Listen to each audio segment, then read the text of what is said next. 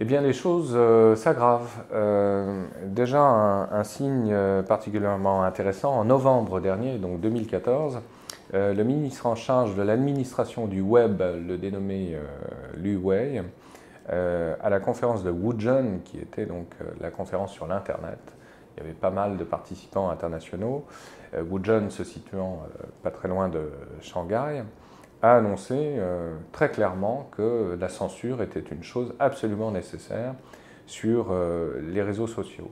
Ce qui est assez intéressant, c'est que cette déclaration s'inscrit dans la continuité euh, d'un événement que la presse occidentale a, passé, à ma connaissance, sous silence, et à tort, c'est la disparition d'un magazine qui a joué un rôle essentiel depuis ces 20 dernières années, euh, le dénommé Nanfang euh, Zhoumao.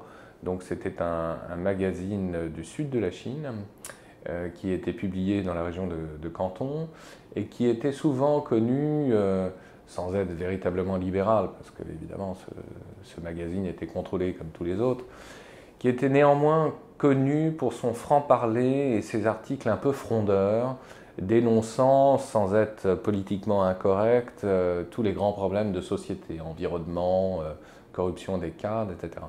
Et c'était sans doute euh, pour toute la Chine le magazine le plus lu. Il avait connu un, pic de, reconnaissance très populaire.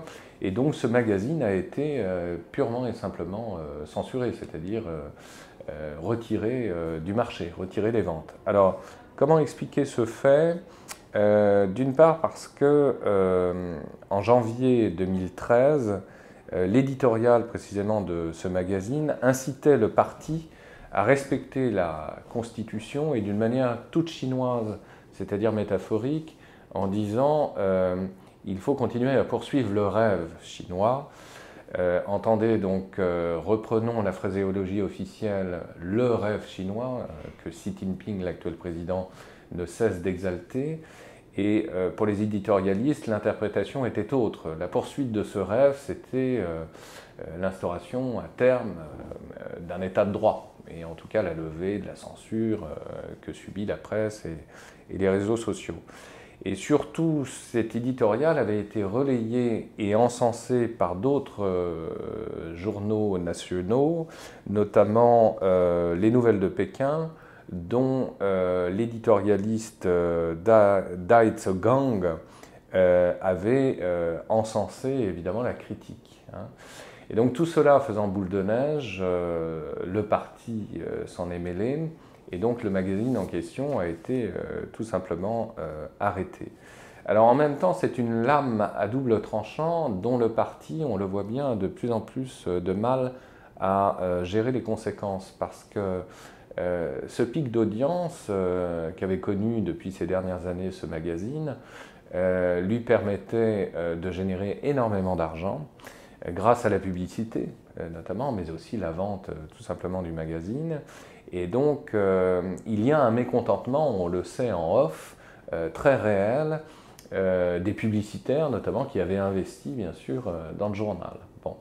Donc euh, l'affaire euh, est loin d'être arrêtée en définitive et euh, le feu, on peut très bien l'imaginer, couve évidemment sous, la cendre. cette forme de censure, on la retrouve d'une manière systématique, y compris dans les universités, où c'est tout à fait frappant.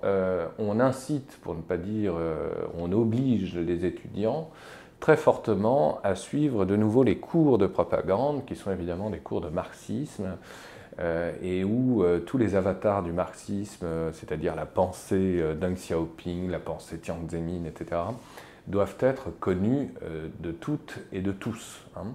Et donc le climat, je dirais, est particulièrement lourd, particulièrement pesant, et cela s'en ressent d'une manière systématique.